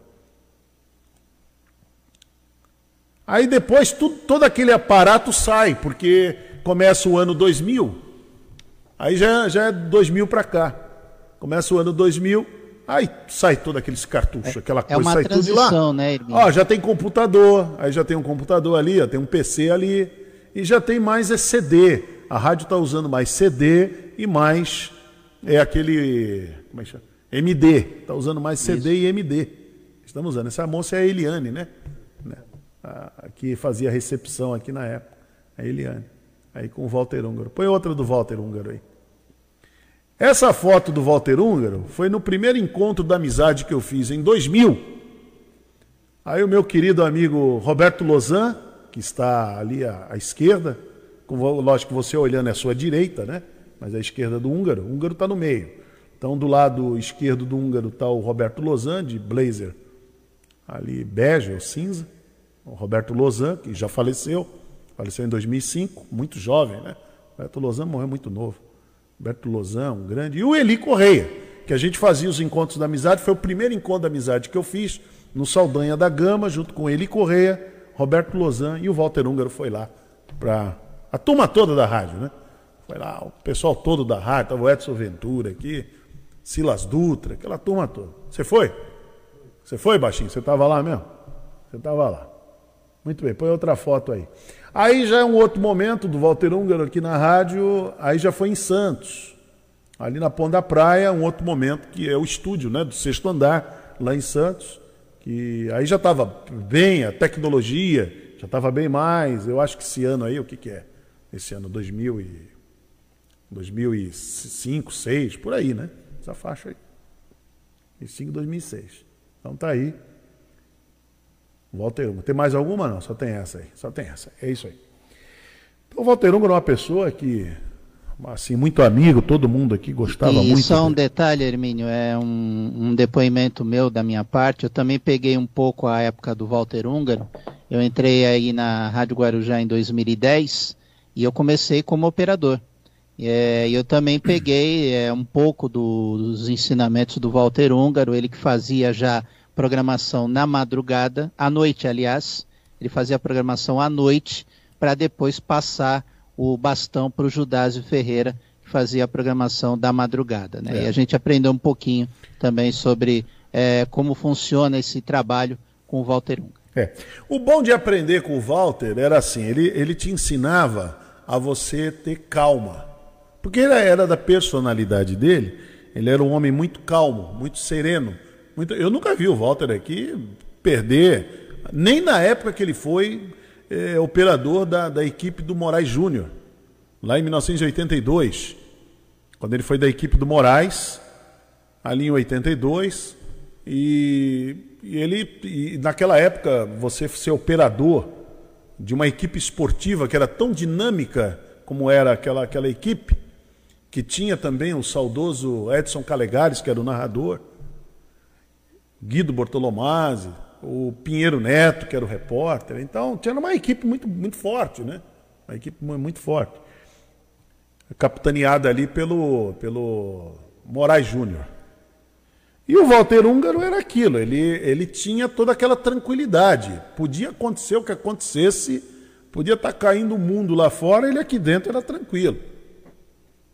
Então aprender com o Walter era bom por isso, que você aprendia porque ele era tranquilo. Outros operadores, viu, Marcelo? Outros, opera... outros operadores ali, ó, outros operadores. Se você fosse aprender com esses operadores aí, você ficava pilhado, porque eles eram muito espoleta.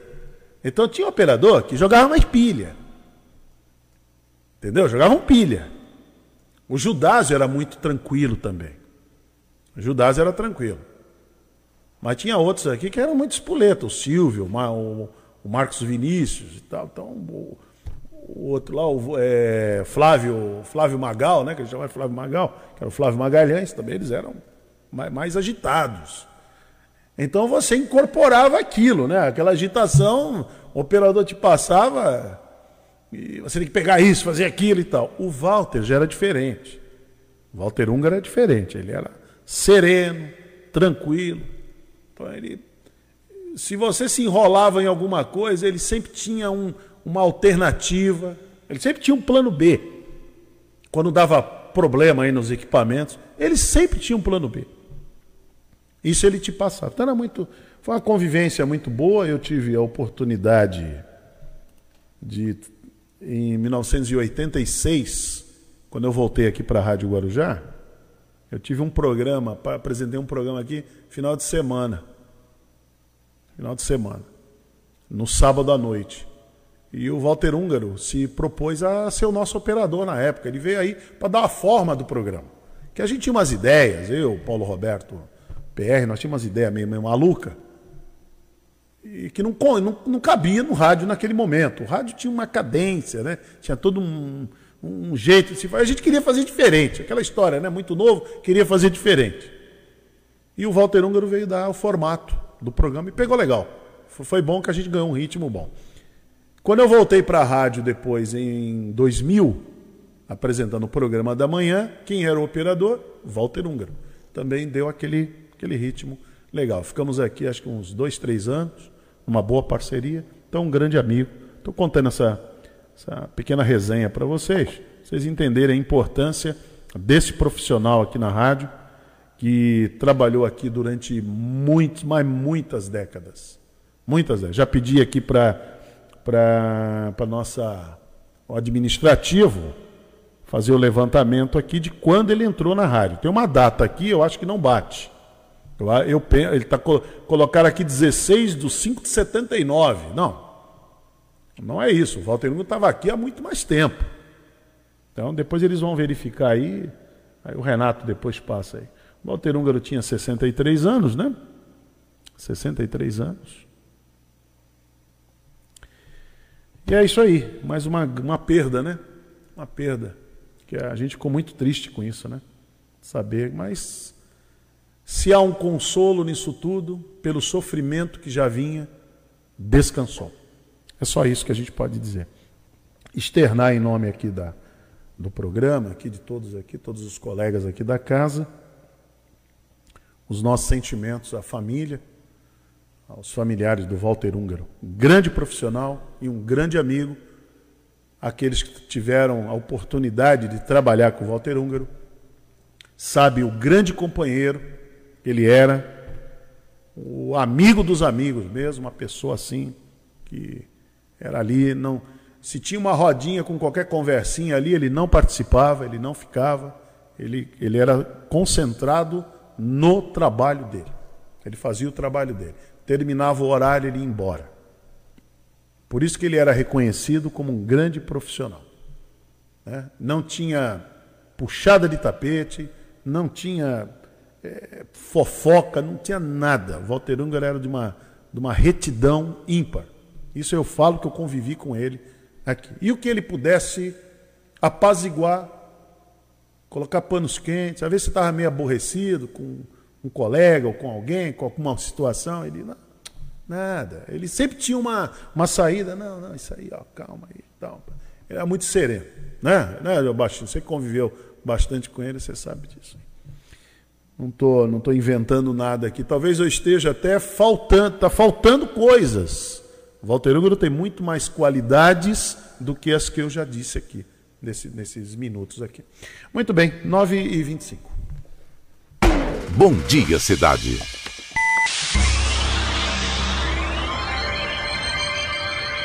Oferecimento: Móveis e Colchões Fenícia. CRM Centro de Referência Médica de Guarujá. Estamos apresentando Bom Dia Cidade. Muito bem, olha, 9h28. Marcelo, você conversou com o presidente do Sindicato dos Servidores aqui da Prefeitura do Guarujá, o, o professor Zoel Garcia Siqueira. Então vamos acompanhar essa entrevista que foi apresentada no Rotativa no Ar. Professor, boa tarde. Seja bem-vindo à Rádio Guarujá. Tudo bem? Boa tarde, Marcelo. Boa tarde a todas e todas que estão nos acompanhando. Muito bem. E o presidente vai participar de uma manifestação amanhã, é isso? Qual o objetivo dessa manifestação?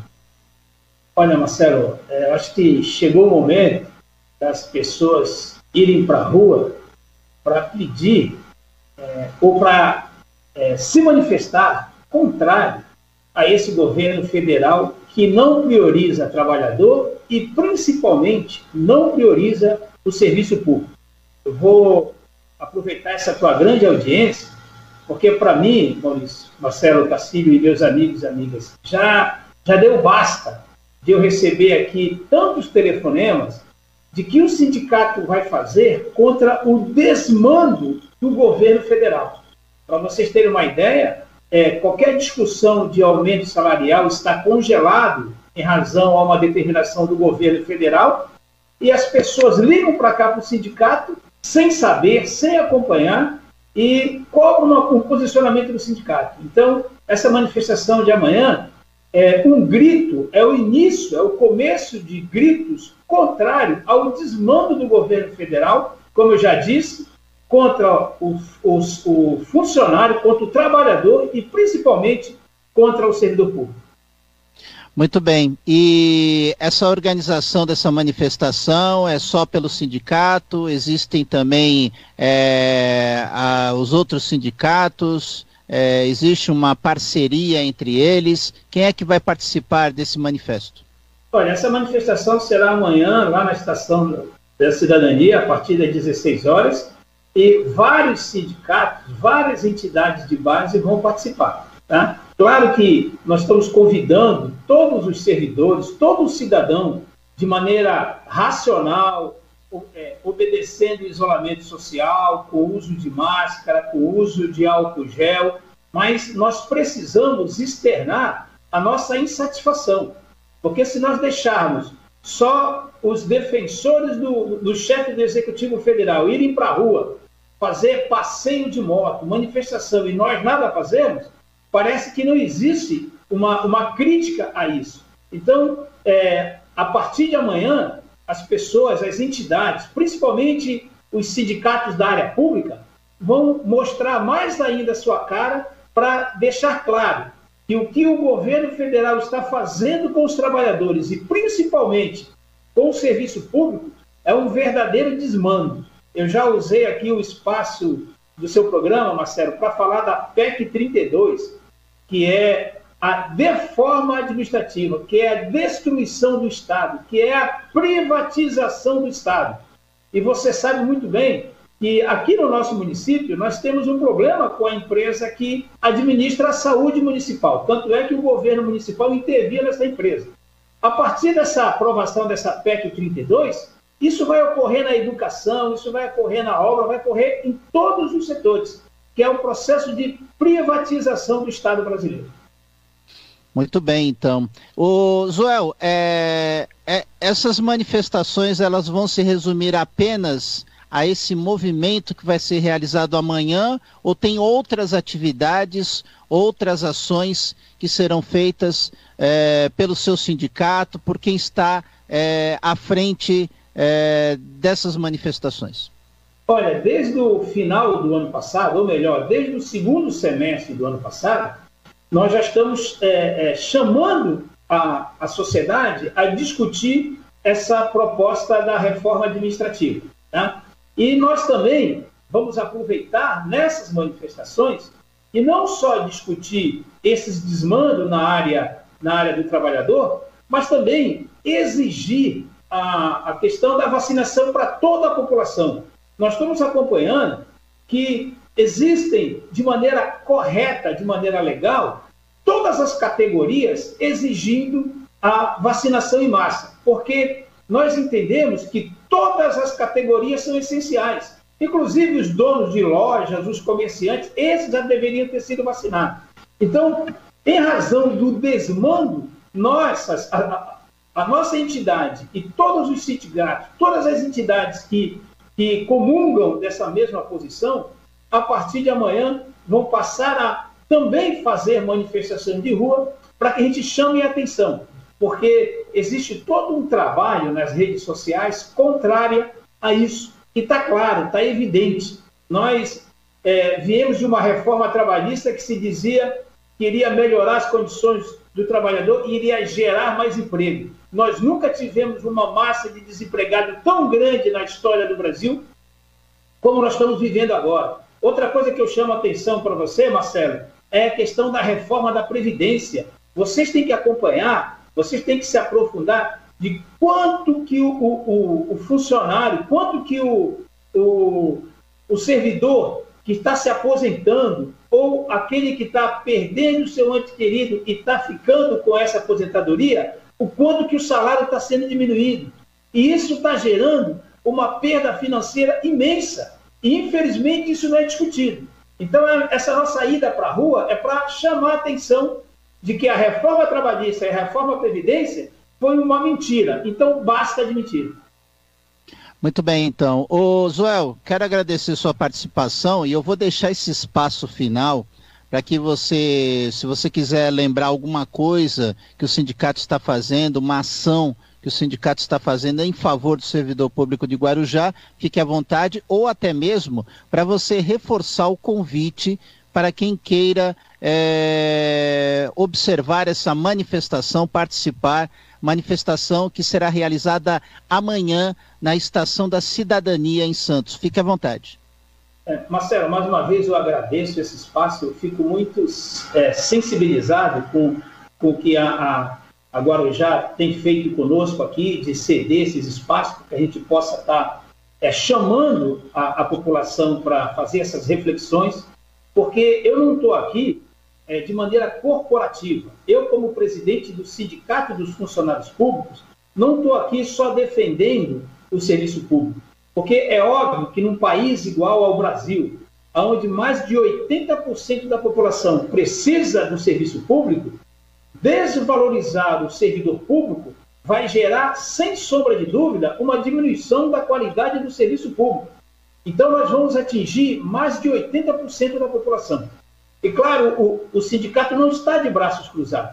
Nós já entramos, entramos na justiça em relação a esse congelamento do aumento salarial e o, o congelamento também da contagem de tempo para promoções.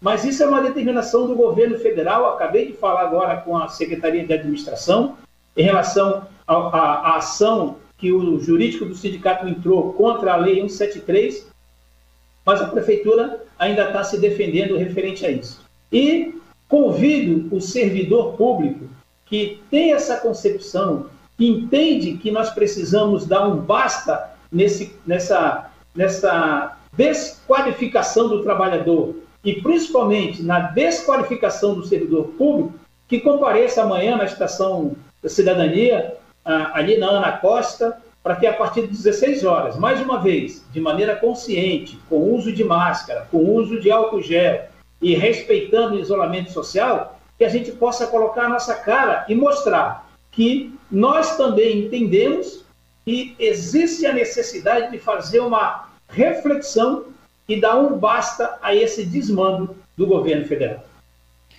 Joel, mais uma vez, muito obrigado por atender o nosso convite e, claro, falar aí mais sobre o sindicato e também essa manifestação que vai acontecer amanhã, aliás, é amanhã no, na Estação da Cidadania. Muito obrigado, Joel. Eu que agradeço.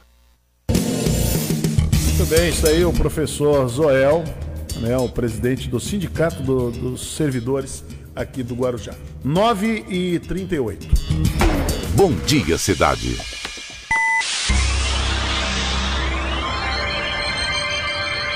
Oferecimento: Móveis e Colchões Fenícia. CRM Centro de Referência Médica de Guarujá.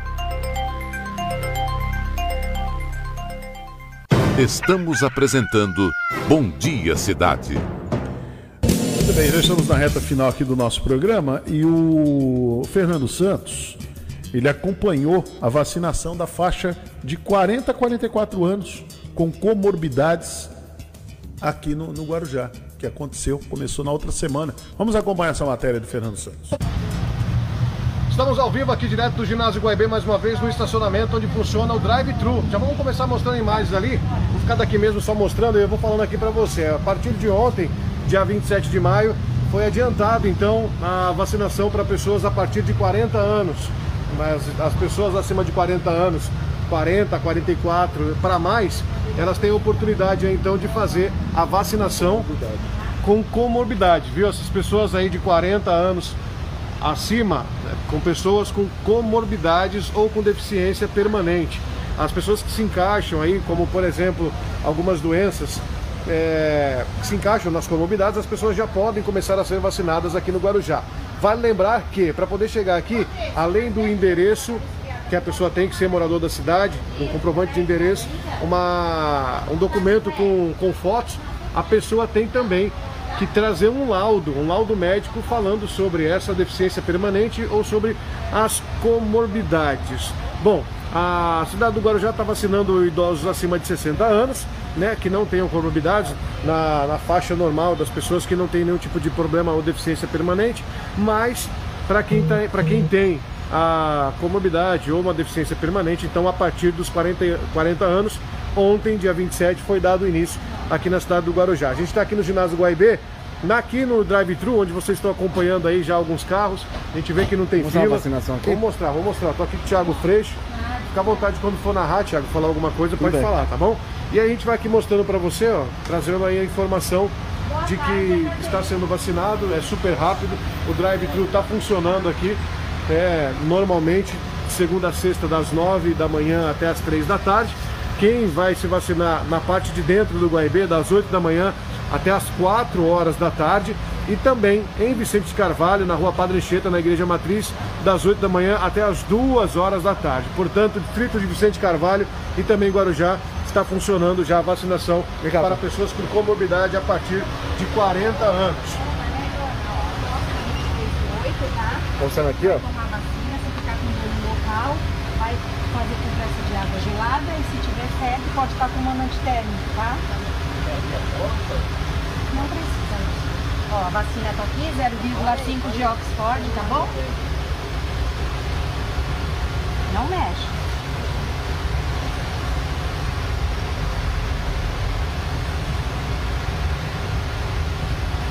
Pronto, já foi, Fernanda. Pronto, ó, tá vacinada, tá bom? Dá tempo nem de chorar. Obrigada. Bom, super rápido a vacinação, a gente deixou aí o áudio da enfermeira falando, deixando claro, algumas pessoas que acabam sentindo aquela dorzinha no braço, pode fazer compressa com água gelada e quem tiver aí, então, é, algum tipo de febre, algum tipo de reação, pode tomar o remédio para poder evitar esse tipo de desconforto. Bom, vale lembrar também que ainda continua acontecendo em todas as unidades de saúde do Guarujá. A unidade de saúde do Guarujá está acontecendo a vacinação contra H1N1, a vacina da gripe. Está acontecendo em todas as unidades. Vale lembrar também que você que vai vacinar e está no período de vacinar com a, contra a Covid, a prioridade é, é contra a Covid. Depois você vacina contra H1N1. Nós tivemos uma entrevista recentemente com a Ana Terezinha, responsável aqui pelo setor de vacinas na cidade do Guarujá, e aí ela comentou falando sobre de repente a pessoa ter algum tipo de, de enfermidade, ficou com febre, ficou doente, ficou gripada, para ela esperar aí 14 dias a partir da, da data da doença, é, ou 30 dias né, a partir da data da doença, para que ela possa vir tomar então a vacina dela. Vale lembrar que estamos no ginásio Guaibê, drive-thru funcionando das 9 horas da manhã até as 3 da tarde. Pessoalmente, você vindo como pedestre dentro do Guaibê das 8 da manhã às 4 da tarde e lá na Padre Anchieta, em Vicente de Carvalho, das 8 da manhã até as 2 horas da tarde. Vale lembrar também que portuários estão também já agora no novo na novo lote né, de vacinas a, a serem dadas, os portuários também comprovando é, o seu trabalho ligado ao porto, você tem também a oportunidade de ser vacinado, não é isso, Thiago? É isso mesmo, aqui tá sem fila, tá bem rápido, ali a fila termina ali, ó. Tem cinco carros só no, na espera. Quem puder também trazer um alimento, né? Para ah, ser doado aqui no Fundo Social. A vacinação solidária. Isso é bem importante o Thiago lembrar que você pode trazer um quilo de alimento na hora de fazer sua doação, na hora de fazer a sua tomar a injeção, tomar a vacina, fazer a doação contribuindo aí com um quilo de alimento não perecível. E a princípio também acho que vai, começou a campanha do agasalho também do Fundo Social. A então também vai... se puder trazer agasalho. É super importante, vai chegar o frio aí, né, com tudo. Já tem feito frio já, né? É, né? mas é o período mesmo aí agora para junho, julho, agosto, aquele friozinho, vale a pena você poder ajudar o próximo também doando agasalhos em, boa, em bom estado, né? Não vai doar aquele negócio com um furo no sovaco, aquele negócio que você jogaria fora, não. Não vai, você vai doar porque não está cabendo mais em você ou porque você comprou outro e vai doar uma coisa em bom estado. É, a gente acabou de vir lá do Pier da Gávea, né, Fernando? Inauguração do Pier da Gávea, aliás, que era Pier da Gávea, na subida ali do, do, do Morro do Maluf, agora é conhecido como Pier Tony Vilela. Teve inauguração logo cedo hoje. Vocês puderam acompanhar através da live, através da televisão também vai ser mostrado. Quem não viu, veja, fique à vontade. E também fizemos uma matéria muito legal hoje no Neik Maria de Nazaré, na Enseada, onde o Neik tem a, uma horta com diversos legumes, frutas que são doados para instituições, assim também como para o uso dos próprios alunos da escola. Isso é bem legal, um projeto bacana que você vai acompanhar aqui pela Guaru TV. Ó, a Laís já está acompanhando a gente aqui, a Janaína também, dando boa tarde. Muito boa tarde, obrigado a todos que estão nessa sexta-feira. Que Deus abençoe grandemente a vida de cada um de vocês. Fazer uma lembrança aqui também, não sei como é que tá a Uber é 99, mas vale lembrar que quem vier, por exemplo, no Drive, tá super rápido. Você vai pedir aí um aplicativo, a, não sei se a Uber 99 ainda estão dando desconto. A Mobil na época dava 15% de desconto, mas agora, numa promoção nacional, num evento nacional, em ações em todo o Brasil, que a Mobil está realizando em São Paulo, todas as cidades de São Paulo, inclusive Baixada Santista, Litoral Norte e Sul, todos os passageiros vão ter 25% de desconto baixando o aplicativo Mobil Passageiro. E aí você pode colocar na hora, da, na hora de pagar no cupom Mobil 25, você vende carro até aqui é super bem atendido, super rápido com o carro da Mobil também. Vale lembrar que todo mundo tem 25% de desconto colocando lá o cupom de desconto e o motorista vai ganhar 100% da corrida dele. E os 25% de desconto também vai né, como, como crédito aí para o motorista. Então baixe Mobil Passageiro, Mobil Motorista, venha você também para Mobil para poder ser vacinado muito mais rápido, sem precisar nem descer do carro. Ó, o Adson Porfírio está perguntando quem tem 44 anos, sem ter hipertensão, pode tomar vacina? Por ainda, enquanto não. Ainda não. Até 60 anos, as pessoas que não têm nenhuma comorbidade ou deficiência permanente, ainda não baixou é, esse número, continua aí a pessoa acima de 60 anos. Então a Ana Terezinha, ela falou que hipertensão, né, pressão alta tem, tem 3, graus, 3 graus, né? Isso. A partir do grau 2 é que você pode tomar, mas quem vai definir isso é o laudo médico que você consegue retirar aí com o seu médico. Não adianta vir aqui com receita, com receita tem que ser um laudo médico. Porque tem problemas em algumas cidades, como por exemplo, o médico ginecologista, ele receita que a pessoa ela tem é, problema no coração. O que, que o ginecologista tem a ver com a doença cardíaca? Então, algumas cidades estão caindo na malha fina aí referente a fazer errado esse controle e Guarujá rigidamente, até para poder atender todos que vêm, inclusive a quantidade correta de vacinas para a primeira e segunda dose, e tem toda essa questão do laudo. Vamos Isso- acompanhar mais uma aqui? Vamos acompanhar. Acabar de, de fazer aqui o imunizante, ó. Tá, vamos lá. Preparando. Pode narrar, Thiago, fica à vontade. Deixar por conta da, da enfermeira aqui. a sua carteirinha, tá? Próxima 23 do 8. Aqui tá a dose da vacina 0,5 ml de Oxford. Se o local da vacina ficar dolorido, pode estar fazendo compressa de água gelada. E se tiver febre, dor de cabeça ou dor no corpo, pode estar tomando algum antitérmico, tá bom? Pode tomar Isso. Pode. Levanta a manguinha da blusa aqui, por favor. Pode deitar o braço, deite seu braço, tá? Coloca assim, isso, dobra assim.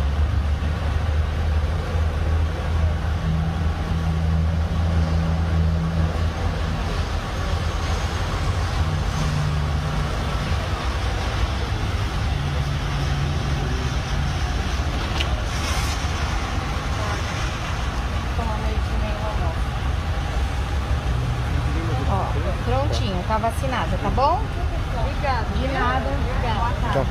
Rapidinho, só falar com a gente. Oi, Doeu? Fernando, te conheço, assisto sempre você. viu? Sempre tá. Sempre. Sempre? te Ei, acompanho, obrigado. E aí, doeu a vacina? Não, não. Não? Ótimo, tudo Qual, bem. qual que é o seu nome? Marleide. Marleide. Quantos anos você tem, Marleide? É 59. Mora onde? Moro no, no, é, no Astúrias. Perfeito. E aí veio de carro rapidinho para ser com meu atendido. filho, minha nora, meu netinho. Ê, beleza, hein? Bom, e a gente tá aqui. Tudo maravilhoso. Ó, Gostei. Tudo bom, amiguinho? Beleza? Pode dar oi. Davi. Ó, detalhe, hein? Você foi filmada né, na transmissão ao vivo. É só olhar lá na Guaru TV que todo mundo tá vendo que você Tá foi bom, vacinado, tá- então. Tá jóia. Primeira dose, né? Primeira dose. Soquinho da pandemia, Deus obrigado. abençoe, Amém. viu? Obrigado pela audiência, viu? Tchau, tchau. Bom demais, muito legal ver a galera. Tchau, gente. Você vê a galera né, assistindo, acompanhando. Ó, o carro, mais um carro vindo aqui. E a audiência aí, grande audiência da Guaru TV, o pessoal acompanhando. Obrigado, viu, gente? Então, compartilha essa live, é super importante. Importantíssimo você trazer informação.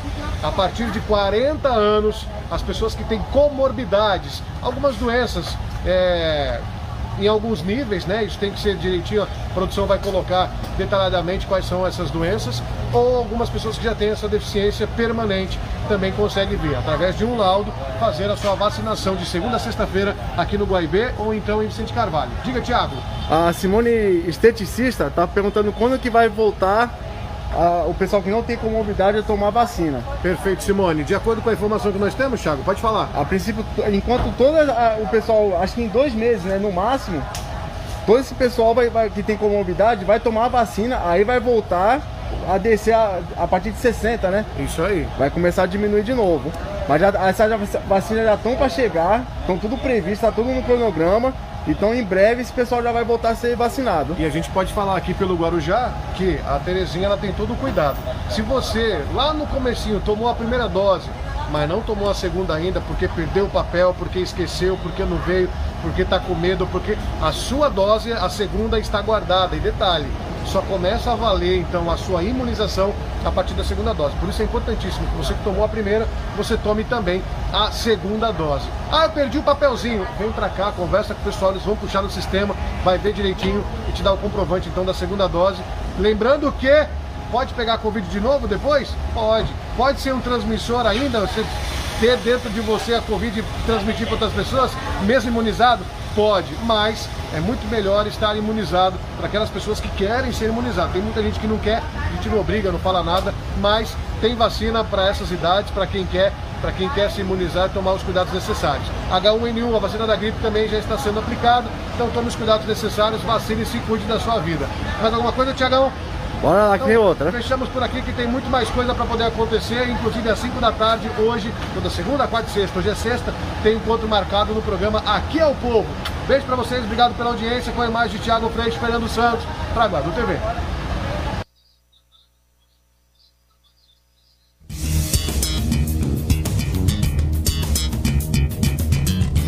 Muito bem, tá aí a palavra do repórter Fernando Santos, né? Da Guaru TV, TV Guarujá, nessa parceria com o jornalismo dos 1550. E vocês acompanharam, né? É, a vacina está à disposição do público, né? Dentro das faixas etárias, dentro das condições, mas ela está ali. E, e, um recado muito importante no final dessa reportagem do Fernando.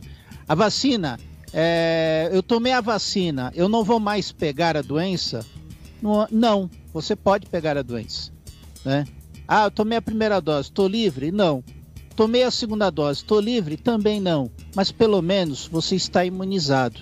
As chances de você desenvolver a doença são menores. Então é muito importante essa vacinação, essa imunização contra a Covid-19. E agora aqui no Bom Dia Cidade, você confere a matéria né, que mostra a campanha do agasalho do Fundo Social de Solidariedade de Guarujá. E quem fala sobre esse tema é nada mais nada menos que a presidente do Fundo Social, dona Edna Suman. Confira.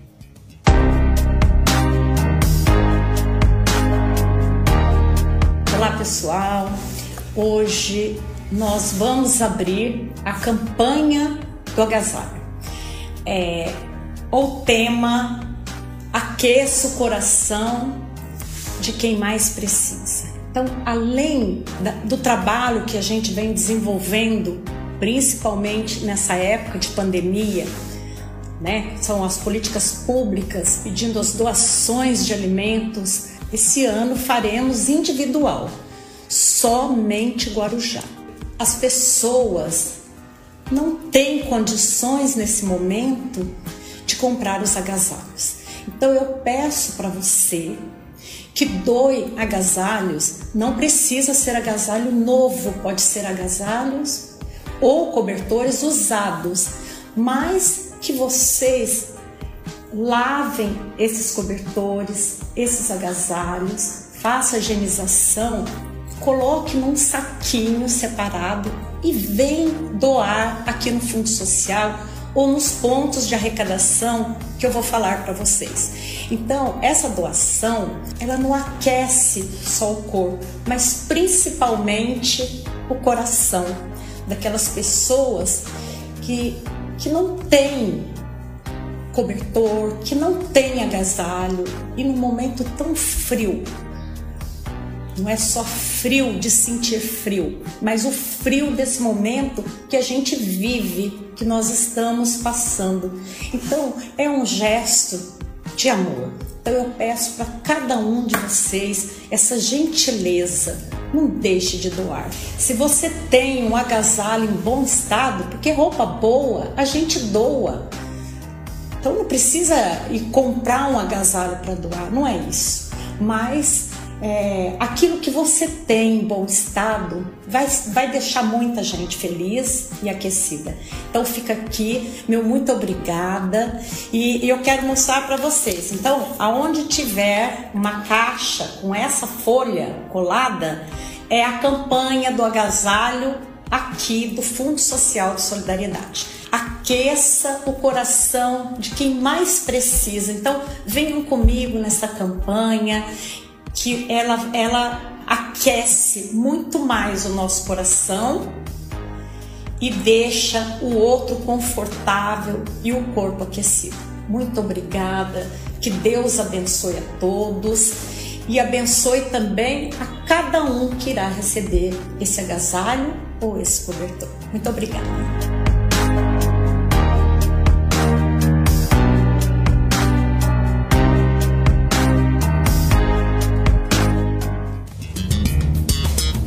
Você confere aqui no Bom Dia Cidade a entrevista que eu realizei na última sessão da Câmara Municipal de Guarujá, na semana passada. Eu estive no plenário, entrevistei o presidente da Câmara Municipal, José Newton Lima de Oliveira.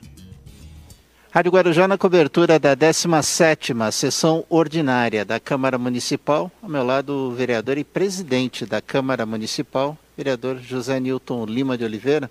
Presidente, obrigado por nos atender é, o senhor tem uma ligação com os caminhoneiros e já levantando a bandeira aqui no plenário da Câmara de inclusão dos caminhoneiros na lista prioritária de vacinação contra a Covid. Sim, boa noite a todo mundo do Guarujá. Não poderia ser diferente. Além é, eu, de ser vereador, sou vereador e sou presidente do Sindicato dos Caminhoneiros, sou caminhoneiro. A minha- descendência de caminhoneiro, a minha família é dos caminhoneiros. Não poderia ser diferente. Já existe um projeto de lei do deputado Vicentinho em Brasília. Projeto de lei é 1101 é, que está para aprovação, ah, estendendo a todos os caminhos do Brasil a questão da imunização. E não poderia ser diferente. Fizemos uma indicação hoje, encaminhada ao prefeito municipal, Dr. Suman, que é médico, encaminhada ao secretário Vitor Hugo, que é também que é médico, e a vice-prefeita, que é médico, para que possa estender a imunização a todos os caminhoneiros aqui do Guarujá e, quiçá, da, da, da região, por quê? Os nossos caminhoneiros prestam relevante serviço transportando mercadorias né, de todas as ordens. Ele faz o contato direto com o- o- os navios, direto com os terminais, reto portuário, débito de, de- de operação distiva e desistiva, com várias nacionalidades e várias nações. Então não poderia ser diferente. Esse nome que faz a linha de frente, que está justamente nos portos, transportando mercadoria, são muito mais é, é, é possível de contrair o- o- a questão do, do Covid. Então eu acho que a prioridade seria, assim como tem para os policiais, para o- o- os enfermeiros, porque trabalham na linha de frente, os médicos, por que não o caminhoneiro? O caminhoneiro é aquele que está diretamente no porto, que vem de várias partes do mundo e trazendo realmente é, a- o Covid, a doença com- é, é, altamente com- é, é, contagiosa. Então, portanto, acho que cabe à Secretaria da Saúde, por ordem do seu prefeito, que haja na complementação para que seja todos os caminhoneiros conforme cadastrado no município, que pagam o tributo ISSQN, justamente com a carta frete, com documento que comprove que ele seja caminhoneiro, com habilitação, com a carteira da NTT, para que ele seja justamente humanizado, para ele poder continuar trabalhando, porque é a única categoria que transporta e movimenta a economia, que dá a condição de que todos aqueles recebam o seu produto nas suas casas, nas suas lojas, no seu supermercado, sem um caminhoneiro para. Então, portanto, essa classe é que deve ser prestigiada com a humanização. Então, esse pedido nós temos oficialmente hoje e vou estar conversando com o prefeito secretário, fazer a gestão para que tão logo os caminhoneiros aqui do Guarujá através dos caminhoneiros da ATAC, da Sociajá, da Porto Guarujá, do Sinigã. São quatro entidades que tornam mais ou menos de 1.500 caminhoneiros. Esse caminhoneiro precisa ser imunizado. Então, preciso contar com a- o apoio do nosso prefeito. Tenho certeza que a Secretaria vai olhar com bons olhos e está, tão logo possa os caminhoneiros estar sendo imunizados. A sessão acabou agora há pouco, a sessão extraordinária, votando em segunda e última votação, aprovando o refis. Sim. Agora é por último derradeiro, segunda votação, agora só vai ao top de lei, o prefeito vai fazer realmente a questão da sua eh, propaganda, do marketing, para que toda a população possa usufruir desse benefício que é fazer o pagamento dos seus tributos, seja o ISSQN, IPTU, outras dívidas, pagamento à vista com 100% de isenção da multa e dos juros e que possa parcelar em 10, 20 vezes. E sendo à vista com desconto de 100%, ainda goza o direito de parcelar em até cinco vezes, como fosse à vista. E os demais benefícios estarão à disposição. Então, portanto, a Câmara fez seu papel, aprovando na data de hoje, agora é com a Prefeitura que deve abrir realmente esse espaço para quem queira quitar os seus débitos. E mais ainda, desta vez, praticamente está é, de uma forma bem diferente, desburocratizando aquela quantidade de papelada, aquela exigência de documentação. Hoje só basta chegar lá com comprovante do IPTU, ou que seja com RG, ou com, com, com comprovante outro, já para o seu parcelamento, já está ali com sua dívida quitada. Presidente, obrigado por atender a reportagem da Rádio Guarujá. Eu que agradeço a todos vocês. Falou. obrigado. José Newton Lima de Oliveira, presidente da Câmara Municipal de Guarujá, falando aqui no microfone da Rádio Guarujá. A edição desta segunda-feira aqui no Bom Dia Cidade. Bom Dia Cidade que volta amanhã, a partir das 8 da manhã. A TV Guarujá e a Guaru TV seguem agora com sua programação normal. Mais notícias aqui na Rádio Guarujá você confere ao meio-dia no Rotativa no Ar. Bom dia a todos. Jornalismo responsável com credibilidade, levando até você a informação.